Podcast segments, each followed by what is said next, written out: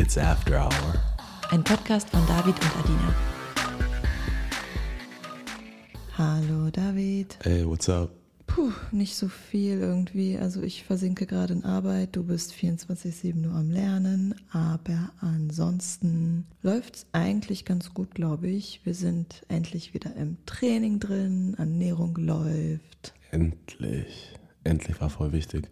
Und wir haben Paris gebucht. Yes, dauert noch ein paar Monate, aber ich glaube, das wird richtig schön. Safe. Und letzte Woche ähm, war ich ja mal wieder im Kitty. Ein Kumpel von mir, Robert, der einer der Veranstalter ist, hat mich eingeladen zur Revolver Party. War mega cool, ist einer der größten Gay-Events in Berlin eigentlich und findet jeden ersten oder zweiten Freitag im Monat statt. Und ich glaube, der obere Bereich im Kitty war am verrücktesten. Wenn man noch nie im Kitty war, der obere Bereich besteht aus so einer Balkonetage mit verschiedenen Betten und Geräten und es war so verdammt voll. Es war komplett verrückt. Also die Leute waren auf dem Boden gelegen, paar Leute waren gekniet, Leute haben gestanden und es war dann so eine Dreierschicht alle übereinander. Und ja, es war komplett, es war verrückt. Ich habe sowas noch nie erlebt. Hätte ich auch zu gerne gesehen. Klingt auf jeden Fall witzig. Und ich würde tatsächlich sagen, wir starten mal direkt mit dem Thema der heutigen Folge, oder? Let's go.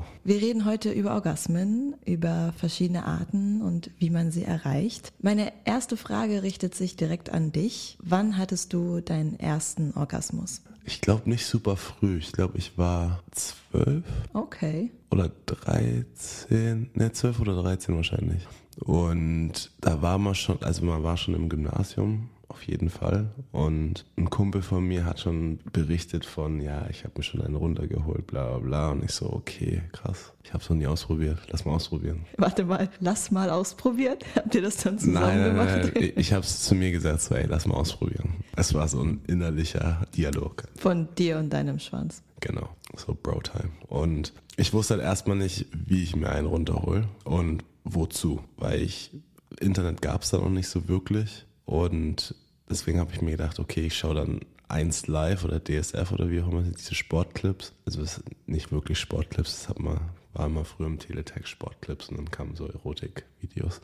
Und ich war da in meinem Zimmer gesessen Nee, nicht, war nicht, ich bin, ich war nicht mal in meinem Zimmer. Ich bin runter in den Keller gegangen dafür, weil ich gedacht habe, okay, dann bin ich am weitesten von meinen Eltern entfernt. Wenn die schlafen, mein Dad ist eh K.O., der checkt's eh nicht und meine Mom ist ganz oben, deswegen, die checkt's dann auch nicht. Deswegen bin ich runter in den Keller, hab dann Fernseher angemacht, hab DSF oder Sport 1 angemacht und hab mir einen runtergeholt. Ich habe aber den Fehler gemacht, kein Gleitgel, Creme oder sonstiges zu benutzen. Bisschen Spucke und dann los. Es hat sich gut angefühlt, aber ich wusste nicht, was der Höhepunkt ist. Ich habe mir gedacht, okay, es muss irgendwann spritzen, aber ich habe gedacht, so, okay, macht man das bewusst oder passiert es dann einfach? Warum kommt da nichts? Ich bin schon über eine Stunde am Werk und Ding und fühlt sich alles schon ultra wund an, aber kommt nichts. Und dann habe ich gedacht, okay, vielleicht muss ich einfach irgendwie drücken oder so, dass es dann kommt. Und dann war ich auch so. Pass auf, da war ich immer so am Drücken, hab mir einen runtergeholt, gedrückt und dann ist immer so ein bisschen Pippi rausgekommen. und dann habe ich immer gedacht, so, oh, das war's jetzt, ich bin, glaube ich, gekommen. Ja, ich bin gekommen, safe, hundertprozentig. Aber es war halt immer so, okay, es fühlt sich voll geil an und dann, ich habe es wirklich nicht gecheckt. Ich habe, glaube ich, bestimmt drei, vier Tage jeden Abend dann versucht. Und immer kam so ein bisschen so Ding und ich habe immer gedacht so, ja, jetzt bin ich gekommen. Es war geil, war richtig geil. Und das Ding ist, mein Schwanz war echt wund. Also es waren echt so kleine Schürfwunden überall an meinem Penis, weil ich nicht gecheckt habe, dass man eigentlich Creme benutzen kann oder sollte. naja, und dann irgendwann habe ich es dann geschafft, dass ich Bam, Explosion und ey, das war krass. Das war das krasseste Gefühl überhaupt. Ich so, oh mein Gott, jetzt bin ich süchtig. Ich habe dann wirklich, ich glaube, die ersten vier Tage jeden Tag fünfmal mir einen runtergeholt. Schöne Geschichte. ähm, und du so? Wie sieht's bei dir aus? Wann hattest du deinen ersten Orgasmus? Verhältnismäßig spät tatsächlich, weil das Ding ist, ich wusste auch lange nicht, wie sich ein Orgasmus anfühlt. Ich habe nur beim Sex gemerkt, dass es sich teilweise ganz angenehm anfühlt, aber ich hatte nicht das Gefühl, dass das das ist, worüber alle reden und was alle als das beste Gefühl der Welt ansehen. Selbstbefriedigung war zwar auch immer ganz nice, aber nie so richtig phänomenal.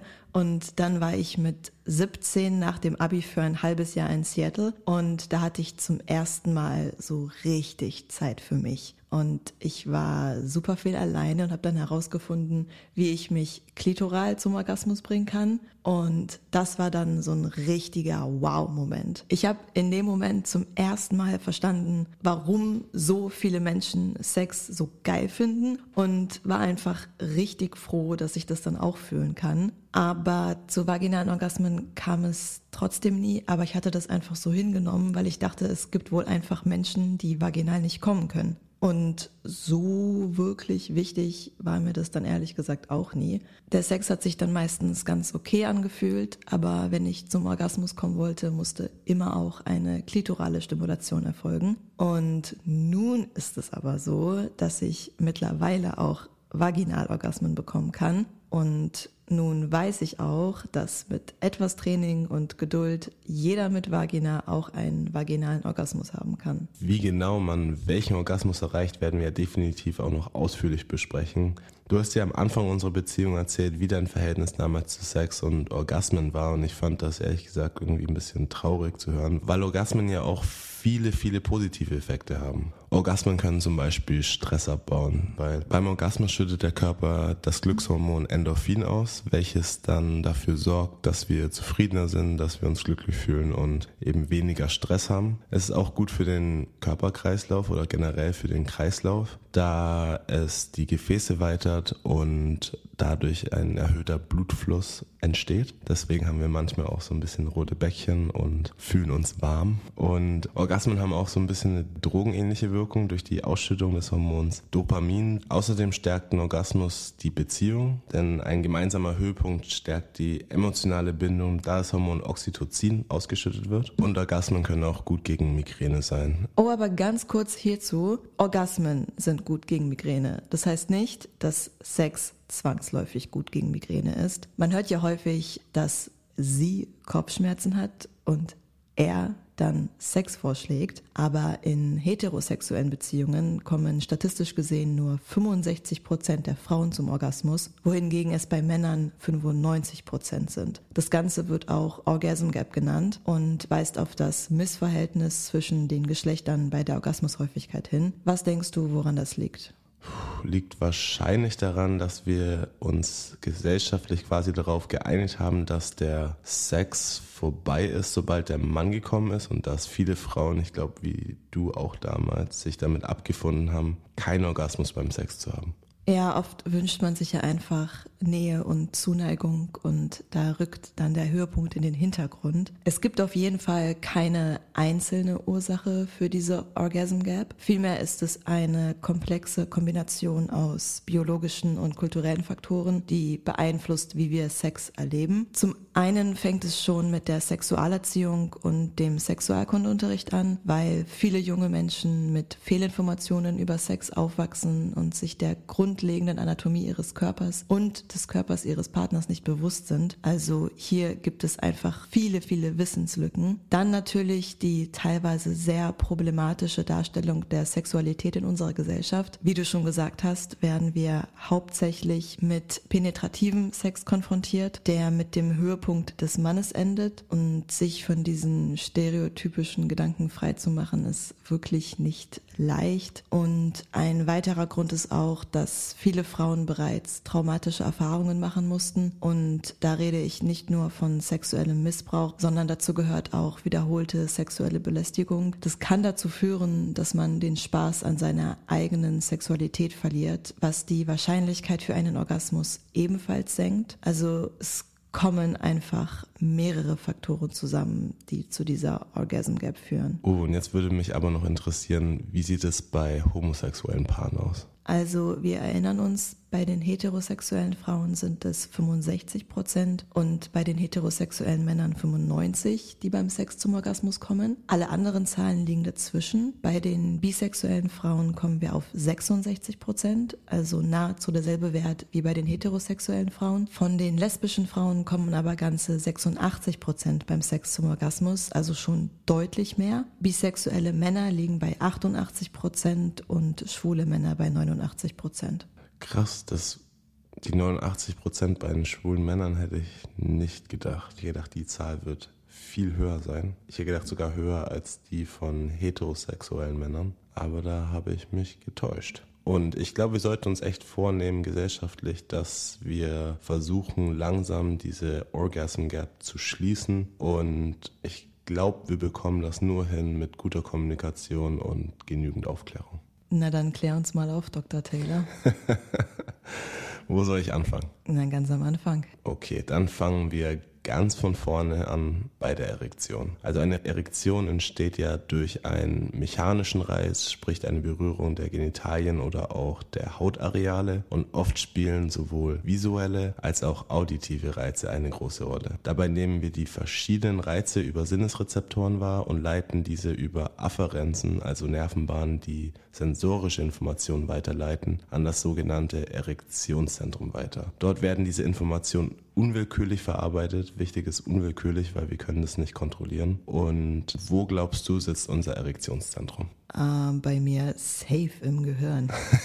nope. Es ist nicht das Gehirn. Es liegt im Sakralmark, also im Bereich des Steißbeins hinten am Rücken. Und die Efferenzen, also die Nervenfasern, die die Reaktion dann auslösen, sind parasympathisch und bewirken, dass Stickstoffmonoxid ausgeschüttet wird und unsere Arterien, also die Blutgefäße, die Blut weg vom Herzen befördern, haben eine Muskelschicht, die nennt man glatte Muskulatur und die kann man nicht willkürlich steuern. Die Relation und die Anspannung, weil sie ja nicht willkürlich ist, läuft über Botenstoffe ab und Stickstoffmonoxid ist so ein Botenstoff, der zur Entspannung dient. Und dies führt dann dazu, dass die Arterien, die Blut zum Penis befördern, sich weiten. Mehr Blut bedeutet natürlich, der Penis schwillt an, wird größer, härter und dann Bam, Erektion. Und ähm, nach einer Einnahme von Viagra kommt es beispielsweise zu einer vermehrten Stickstoffmonoxidausschüttung, was für eine erleichterte Erektion sorgt. Und ich hatte ja gesagt, Erektionen laufen über den Parasympathikus oder werden durch den Parasympathikus stimuliert. Und deswegen kann es sehr, sehr schwer werden, hart zu werden, wenn man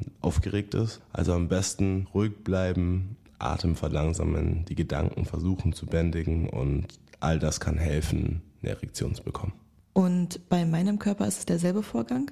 Bei der Frau ist es sehr ähnlich. Es kommt zu einer vermehrten Durchblutung der Schwellkörper, der Vulven, der Klitoris und außerdem kommt es zur Stimulation von vielen Drüsen der kleinen Labien, was wiederum für Lubrikation sorgt. Glaubst du, es gibt ein eigenes Ejakulatzentrum? Ja. Korrekt. Es liegt ein bisschen höher, also nicht im Sakralmark, sondern im Lumbalmark, also im unteren Rückenbereich. Und wenn jetzt die sexuelle Erregung immer stärker wird, erreichen die Efferenzen auch dieses Zentrum. Beim Mann kommt es zur Ausschüttung der Sekrete aus dem Geschlechtsdrüsen und zu rhythmischen Kontraktionen der Beckenbodenmuskulatur. Und bei der Frau kommt es in der Orgasmusphase zu rhythmischen Kontraktionen der Vaginalwand und der Beckenbodenmuskulatur. Und im gleichen Rhythmus kontrahiert auch der Uterus, weil Oxytocin ausgeschüttet wird. Das hatte ich ja auch vorhin schon erzählt, dass beim Orgasmus Oxytocin ausgeschüttet wird. Und dadurch wird die Cervix angehoben und der hintere Vaginalbereich oder Vaginalraum vergrößert sich. Und das ist wichtig für die Spermienaufnahme. Und gleichzeitig werden bei beiden Geschlechtern Impulse über den Thalamus zum Gehirnkortex geschickt, also hoch ins Gehirn, welcher dann den Höhepunkt der sexuellen Erregung auslöst, also den Orgasmus. Und dazu gehören dann alle bekannten Begleiterscheinungen wie Hyperventilation, Tachykardie, also ein erhöhter Herzschlag, Skelettmuskeltonuserhöhung, Schweißsekretion und auch Pupillendilation, also dass die Pupillen sich weiten. Und am letztgenannten Punkt kann man erkennen, ob der oder diejenige einen Orgasmus fängt, weil wenn man einen Orgasmus hat und sich gegenseitig in die Augen schaut, natürlich geht's nicht doggy. Man muss sich ein bisschen nah in die Augen schauen. Wenn sich dann die Pupillen weiten, dann weiß man, okay, sie oder er ist gekommen. Mm Nee, nur bedingt, weil die Pupillen können sich ja auch erweitern, wenn man aufgeregt oder verliebt ist. Und beides tritt häufig sogar in Kombination beim Sex auf. Und Drogeneinfluss oder Lichtverhältnisse können ja auch dazu führen, dass sich die Pupillen erweitern. Also man kann auch einen Orgasmus vortäuschen, ohne dass die Augen dabei verräterisch sind. Hast du schon mal einen vorgetäuscht? Ja, es gab ein paar Mal, wo ich es vorgetäuscht habe, aber nicht oft. Und der Grund dafür war eigentlich grundsätzlich, dass ich keinen Bock mehr hatte. irgendwie war der Sex nicht gut und ich wollte es irgendwie schnellstmöglich beenden und war dann irgendwie ein bisschen gelangweilt und habe dann so getan, als ob ich komme. Tatsächlich hat nahezu jeder dritte Mann schon mal vorgetäuscht. Bei den Frauen sind es ungefähr 90 Prozent, aber es gibt zu beiden Geschlechtern viele unterschiedliche Studienergebnisse. Yo, 90 Prozent. Ich bin ja schon manchmal ein Schauspieler, aber ihr Frauen seid ja nochmal next level. Ich glaube, man kann diese Orgasm Gap auch nur nachhaltig schließen, wenn man aufhört, Orgasmen vorzutäuschen. Aber das ist echt leichter gesagt als getan, weil ein Orgasmus vorzutäuschen wirklich menschlicher ist, als man vielleicht manchmal denkt. Das passiert auch oft intuitiv, wenn wir eben ein Bild von Sex im Kopf haben, dem wir gerecht werden wollen. Es ist aber wirklich spannend, sich die Gründe dafür genauer anzuschauen, weil es dort sowohl Gemeinsamkeiten als auch Unterschiede zwischen den Geschlechtern gibt. Eine Gemeinsamkeit ist der Grund, weswegen du vorgetäuscht hast, also sexuelle Unlust. Da simulieren wir, damit es schneller vorbei ist. Wenn, wie du schon sagst, der Sex langweilig ist, dann macht es die Sache einfach einfacher, wenn man schnell zum Ende kommt. Eine weitere Gemeinsamkeit bei den Gründen, einen Orgasmus vorzutäuschen, ist die Konfliktvermeidung, also das Vermeiden einer unangenehmen Aussprache über einen Sex, der nicht ganz so super war. Und einen Grund finden wir aber nur bei Frauen und das ist positives Feedback. Frauen wollen nett sein und dem Partner oder der Partnerin ein gutes Gefühl geben. Und warum das anscheinend ausschließlich auf Frauen zutrifft, hat sowohl biologische als auch gesellschaftliche Gründe hauptsächlich aber letzteres. Und dann gibt es noch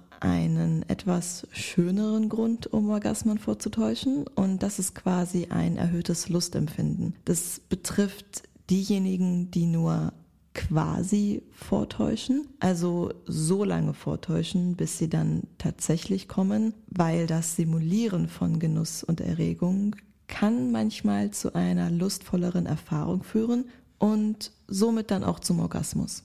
Stimmt, und wer tief und stark atmet, hilft der Blutzirkulation im Körper. Wenn sich der Blutfluss in den Genitalien verstärkt, sorgt es dann für mehr Empfindsamkeit und ein größeres Orgasmuspotenzial. Und durch die Atmung können wir außerdem unser sympathisches Nervensystem aktivieren und der Orgasmus wird ja anders als die Erektion über den Sympathikus vermittelt, was auch Sinn ergibt da Sex ja ein Mini-Workout sein kann. Und wie bei jedem anderen Sport auch, braucht es Training. Und ich habe ja vorhin bereits erwähnt, dass jeder einen vaginalen Orgasmus bekommen kann mit ein bisschen Training. Um das zu üben, kauft ihr euch dafür am besten einen speziellen G-Punkt-Vibrator, der zur vaginalen Anwendung konzipiert ist. Die sind dann an der Spitze leicht gekrümmt und ich würde empfehlen, bei dem Kauf weniger auf die Länge zu achten und mehr darauf, dass er ein bisschen breiter ist vielleicht und eine starke Vibration hat. Der G-Punkt ist nämlich nur so ungefähr drei bis fünf Zentimeter vom Vaginaeingang entfernt und um ihn zu stimulieren, braucht man weder einen besonders langen Penis noch einen besonders breiten Penis, sondern da geht es wirklich hauptsächlich darum, in welchem Winkel man eindringt und wie gut der G-Punkt dabei getroffen wird. Penisse mit einer leichten Krümmung haben hier zum Beispiel einen kleinen Vorteil, aber zurück zu unserem Training. Bevor wir mit dem Vibrator starten, ist es sinnvoll, einmal mit den Fingern den eigenen G-Punkt zu ertasten. Dafür einfach einen Finger einführen und dann bauchwärts nach einer Stelle suchen, die sich ein klein wenig rauer anfühlt als der Rest, manchmal auch so ein bisschen schwammig. Dann ordentlich Gleitgel auf dem Vibrator verteilen ihn dann in Richtung G-Punkt einführen und dann mit sehr kleinen und leichten Bewegungen beginnen. Dabei aber nie ganz rein und nie ganz rausgehen, sondern wirklich immer bei diesen drei bis fünf Zentimeter bleiben und eher leichte rotierende Bewegungen machen und den Vibrator eher von unten nach oben bewegen. Also immer wieder leicht bauchwärts und dabei leicht drehen. Ziel des Ganzen ist es, das Nervengeflecht rund um den G-Punkt zu stimulieren und quasi aufzuwecken. Diese Art Training dann am besten zwei bis dreimal die Woche wiederholen und mit der Zeit sollte dann die Empfindsamkeit so sehr ansteigen, dass auch beim regulären Sex ein vaginaler Orgasmus deutlich einfacher wird. Was zusätzlich eine Hilfe sein kann, ist die Arbeit mit Konditionierung, also dass man sich anfangs noch nebenbei auch klitoral befriedigt, sodass der Körper zwar zu Anfang noch nicht mit dem Vibrator vaginal kommt, aber diese Stimulation Stimulation dennoch mit einem Orgasmuserlebnis verbindet. Und dann kann man nach und nach die klitorale Stimulation langsam reduzieren. Ah, und so hast du also gelernt, vaginale Orgasmen zu bekommen. Ja, unter anderem. Aber der Auslöser für meinen ersten vaginalen Orgasmus war ein anderer. Ist echt witzig, dass wir nie drüber geredet haben. Ähm, weißt du was, rate mal. Aber mir fallen jetzt gerade nur Beckenbodenübungen ein. Also wie man, man kann ja sozusagen Kegelballs oder Juni-Eier einführen und dann so die Beckenbodenmuskulatur trainieren, um höhere, bessere, härtere Orgasmen zu haben. Geht es in die Richtung? Habe ich das echt noch nie erzählt? Oh Mann, erinnerst du dich noch daran, als ich meinte, dass deine Finger geiler sind als jeder Schwanz, den ich vor dir hatte? ja, ja, ich kann mich erinnern. Das habe ich gesagt, weil mein Nervengeflecht am G-Punkt und rund um den G-Punkt von deinen Fingern damals sozusagen geweckt wurde. Und ich hatte meinen ersten vaginalen Orgasmus tatsächlich, als du mich gefingert hast. Ich denke, Fingern wird generell total unterschätzt weil man kann sich ja immer gemeinsam herantasten, wo genau sich was genau geil anfühlt und dann gibt es kaum etwas, womit man so punktgenau seinen Partner oder seine Partnerin stimulieren kann. Also für Männer kann sich Fingern ja eigentlich auch ganz gut anfühlen. Ja, stimmt. Du hast mir auch ganz genau gezeigt, wo dein G-Punkt ist. Ja, also wenn man es genau nimmt, medizinisch gesehen gibt es den G-Punkt nicht. Aber Männer erleben einen besonders starken und intensiven Orgasmus, wenn die Prostatadrüse massiert stimuliert wird, entweder durch Finger oder Sextoys. Und dass man sich bildlich vorstellen kann, die Prostata ist ungefähr eine walnussgroße Drüse, die sehr stark auch geriffelt ist und unter der Blase sitzt, die eine seminale Flüssigkeit produziert und diese mischt sich dann mit Sperma und Flüssigkeiten anderer Drüsen und das Ergebnis ist dann das Ejakulat. Wenn jetzt jemand noch nie einen Prostata-induzierten Orgasmus hatte, wie würdest du empfehlen, da vorzugehen, um das mal zu erleben? Oftmals ist ja schon die Dehnung des analen Sphinkters angenehm. Also es kann am Anfang natürlich wehtun, aber sobald der relaxiert ist, fühlt sich das ja schon gut an.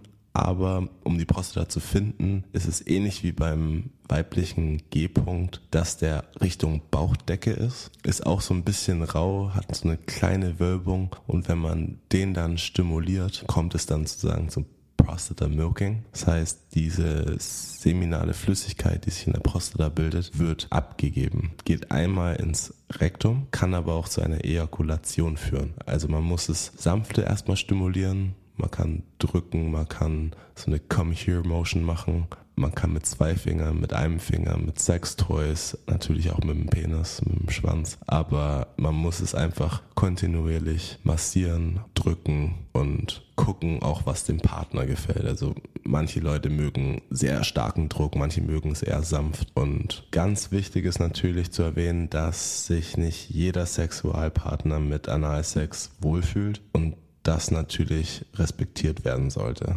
Anale Aktivitäten sollten immer im Vorfeld abgesprochen werden und anders als die Vagina wird das Rektum durch sexuelle Stimulation nicht ganz so feucht und daher muss immer schön genügend Lubrikation verwendet werden. Und da gibt es natürlich auch Unterschiede. Für die Vagina wird am besten Gleitgel auf Wasserbasis genommen, für Analsex am besten Gleitgel auf Ölbasis oder Silikonbasis. Aber Präparate auf Ölbasis können wiederum Latex schwächen und sollten daher bei der Verwendung von Latex-Kondomen oder Eimerhandschuhen nicht verwendet werden. Und was auch noch wichtig ist, das Gleitgel mit Silikon kann zu Schädigungen an Sexspielzeugen führen. Also beim Gleitgelkauf wirklich, wirklich darauf achten, wofür genau es verwendet werden soll. Bei Frauen ist es ja so, dass die reine anale Penetration an sich eigentlich keinen Orgasmus hervorrufen kann, aber auch hier kann sich die Stimulation der erogenen Bereiche des Anus von außen ganz geil anfühlen und man kommt während einer analen Penetration ja auch sehr, sehr, sehr, sehr nahe an die Sexualorgane im Inneren des Körpers, sodass auch eine anale Penetration einen Orgasmus auslösen kann, der dann als analer Orgasmus wahrgenommen wird. Stimuliert werden dann allerdings die Nerven der primären Sexualorgane. Ich habe ja in Folge 4 schon einmal erzählt, dass ich mein erstes Mal Analsex mit dir hatte. Und das war damals in dieser Nacht nicht das Einzige, was ich da zum ersten Mal gemacht habe. Erinnerst du dich noch, was du da noch mit mir gemacht hast? Natürlich. Da habe ich dich zum Squirten gebracht. Yes. Erzähl mal, was genau das ist und wie du das gemacht hast. Also Squirting bezeichnet grundsätzlich die weibliche Ejakulation und ist ein stoßweises Abspritzen aus der Blase, bei dem eine Flüssigkeit herausspritzt, die verdünnten Urin sehr, sehr ähnelt. Es handelt sich dabei aber um eine weißliche bis durchsichtige Flüssigkeit, die in den Skenedrüsen gebildet wird. Sie werden auch Parauretraldrüsen genannt, da sie direkt neben der Uretra, also der Harnröhre, ihre Ausgänge haben und sind eine zusätzliche bzw. accessorische Geschlechtsdrüse der Frau. Durch eine bestimmte Technik kann man den G-Punkt dann so stimulieren, dass es zu einer spontanen Kontraktion kommt und die Skenedrüsen entleert werden und so kommt es dann zum berühmten Squirting. Du hast ja bereits erklärt, wie man seinen G-Punkt findet und ihn am besten trainiert, um ihn stimulieren zu können und das ist hier auf jeden Fall Voraussetzung. Also wer Probleme mit vaginalen Orgasmen hat, erstmal die lernen und sobald die sitzen, kann man sich dem Squirten widmen. Um eine Frau jetzt zum Abspritzen zu bekommen, muss der G-Punkt am besten